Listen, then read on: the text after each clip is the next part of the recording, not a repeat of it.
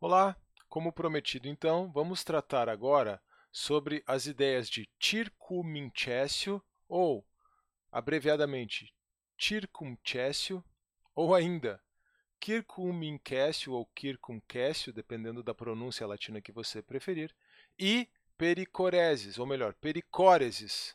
Mas, se você quiser uma pronúncia grega ainda mais precisa, perihoreses. Circumintésio e pericóreses o assunto do qual nós vamos tratar neste vídeo.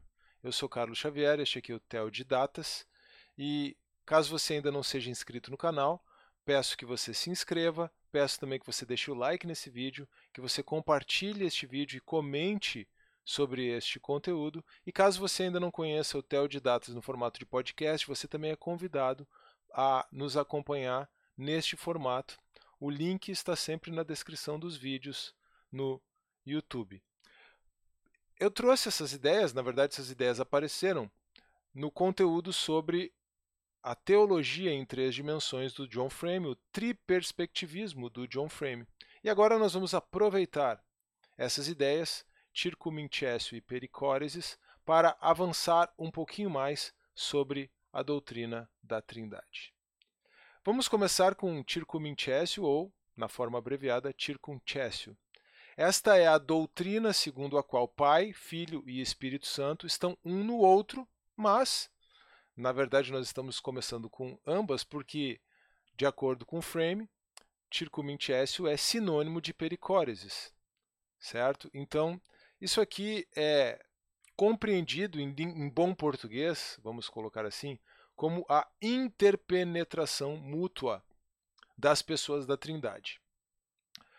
Talvez esteja um pouco abstrato, um pouco difícil de compreender isso ainda, mas eh, essa participação no ser do Pai, o Filho e o Espírito um no outro pode ser resumida com uma metáfora, ou melhor, como com um símile, que nós encontramos em C.S. Lewis, mas na verdade o C.S. Lewis ele apenas está reproduzindo aquilo que os pais orientais eh, imaginaram ao olhar crianças fazendo uma dança que era comum na época, e o nome dessa dança era exatamente perihóresis.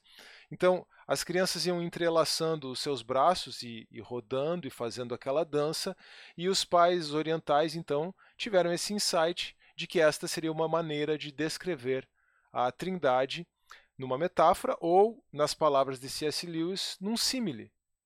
As palavras do Lewis são que a trindade é como uma dança. Isso aqui você encontra no capítulo dedicado à Trindade, lá no Cristianismo Puro e Simples. Claro que isso aqui envolve também essa relação de amor entre Pai, Filho e Espírito Santo, mas de maneira um pouquinho mais específica, essa frase do Lewis, ela remete a essa ideia de circuminchessio ou pericóresis, que é essa ideia de interpenetração mútua ou participação no ser cada pessoa da Trindade, embora sejam pessoas distintas, que são o único Deus, um único Deus, três pessoas apropriadamente chamadas de Deus, embora sejam pessoas distintas, cada uma participa no ser do outro e participa também nas obras do outro, embora, como a gente vai ver logo em seguida, seja mais apropriado. E aí a doutrina da apropriação falar sobre as obras de cada pessoa da Trindade, atribuindo a essas pessoas um aspecto da criação e do próprio drama da redenção e da nossa existência. Aqui você percebe toda a base da, do triperspectivismo do Frame, perspectiva normativa, per perspectiva situacional e perspectiva existencial, e é por isso que ele traz essa questão, inclusive para fundamentar que a realidade, embora tenha três perspectivas, é una, assim como Deus, embora seja uma trindade, três perspectivas sobre Deus, Frame traz assim, é um. Mas é apropriado falar da criação como obra do Pai, da redenção como obra do Filho e da santificação como obra do Espírito, e nós vamos ver tudo isso na sequência. E para isso vou uh, usar como base algumas citações do Alistair McGrath no seu livro Teologia Sistemática, Histórica e Filosófica. Pericórese, agora já aportuguesado, do lado direito você tem uma transliteração do grego, do grego perihóresis.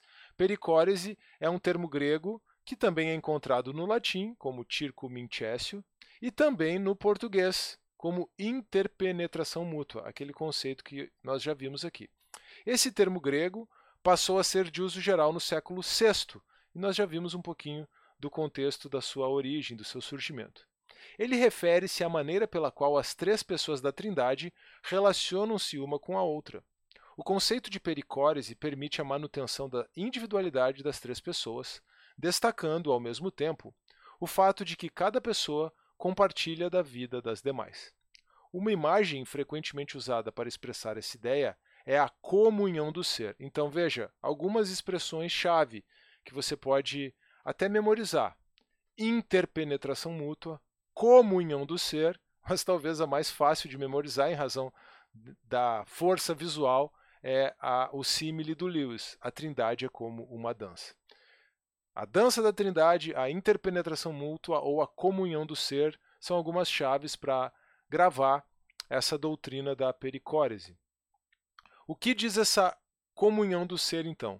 Cada uma das pessoas mantém a própria identidade, perpassa as demais e é por elas perpassada. Embora mantenha a própria identidade, ela perpassa, ela, ela penetra nas demais e também é penetrada pelas demais no sentido de no sentido ontológico, é claro, né? Pai, Filho e Espírito Santo, eles perpassam um ao outro, embora eles tenham uma identidade é, própria. Há um único Deus e há três pessoas que são propriamente chamadas de Deus, e essas três pessoas, embora mantenham, mantenham a sua identidade, elas vivem numa unidade, numa comunhão profunda, tão profundo que participam do ser uma da outra.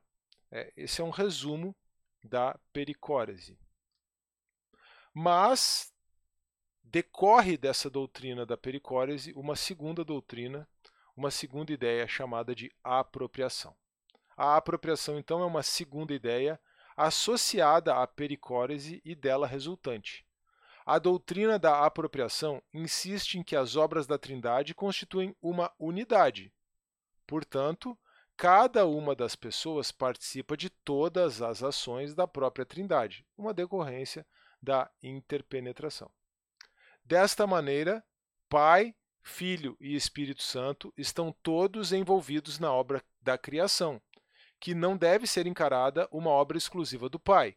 Entretanto, agora que entra realmente a ideia de apropriação, é apropriado que pensemos na criação como uma obra do Pai. Embora seja uma obra dos três, é apropriado pensarmos na criação como obra do Pai. Se você avançar para pensar em termos de redenção e de santificação, isso talvez fique ainda mais claro. Embora todas as três pessoas da Trindade estejam envolvidas na criação, ela é encarada mais apropriadamente como uma obra distinta do Pai. De modo similar, toda a Trindade está envolvida na redenção, e aqui vem uma ressalva do McGrath. Embora uma série de teorias sobre a doutrina da salvação, ou soteriologias, ignorem essa dimensão trinitária da cruz, sendo empobrecidas por isso. Se você tiver uma teoria sobre a salvação, uma soteriologia que ignora eh, a dimensão trinitária da cruz, você tem uma soteriologia empobrecida, de acordo com McGrath. É apropriado, entretanto, apesar dessa desse aspecto trinitário da redenção, é apropriado falar da redenção como obra específica do Filho, porque foi o Filho, Jesus Cristo, o Logos de Deus encarnado, que veio a nós como homem para dar a sua vida, para morrer na cruz no nosso lugar. E se você pensasse em termos da santificação, também é a mesma coisa. É o Espírito Santo, Deus em nós, que promove a nossa santificação, embora a santificação seja uma obra do Pai, do Filho e do Espírito Santo.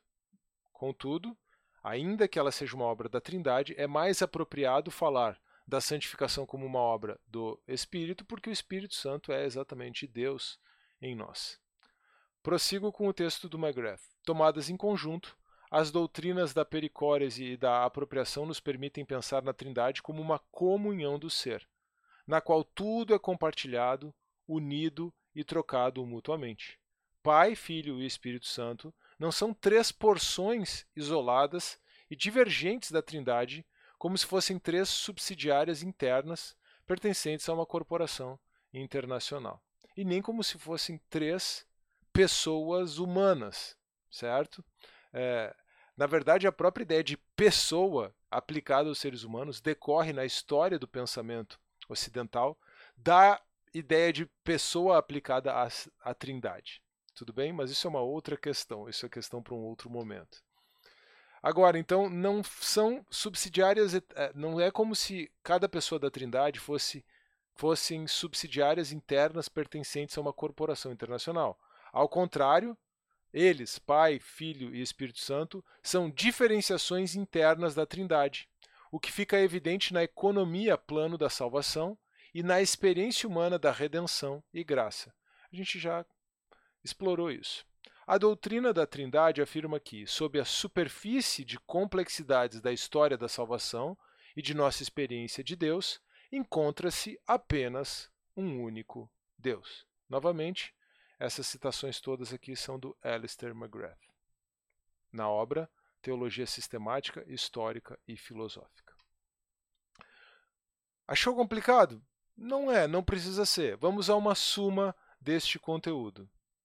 Há um único Deus, mas há três pessoas que podem ser apropriadamente chamadas de Deus.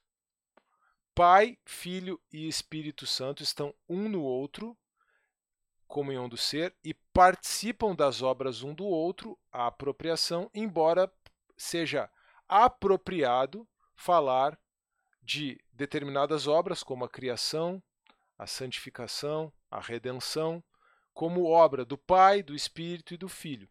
Então a apropriação tem a ver com essa esse caráter apropriado de, embora as obras sejam da Trindade e cada um participe nas obras um do outro, essa apropriação tem a ver com você poder apropriadamente falar da criação como obra do Pai, da redenção como obra do Filho e da santificação como obra do Espírito, ainda que se trate de obras da Trindade como um todo.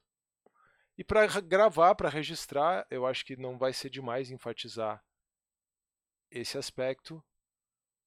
Palavras do C.S. Lewis: A Trindade é como uma dança. Eu agradeço a sua atenção. Eu espero que você tenha apreciado este conteúdo. Você tem interesse em saber mais sobre a Trindade? Tem já alguma coisa aqui no Tel de Datas, mas esse é um assunto que eu gosto, um assunto que eu estudo. É... Sempre estou pronto para gravar um novo vídeo acerca do assunto. Então, se você quiser que eu aprofunde mais esse assunto tão importante, tão crucial, na verdade, para a doutrina cristã, deixe o seu comentário aqui no YouTube. Não esqueça de acompanhar o Teodidatas também no formato de podcast, o link na descrição do vídeo. E é claro, se você ainda não for inscrito no canal, se inscreva e compartilhe também este conteúdo. Um grande abraço, que Deus abençoe você e até a próxima.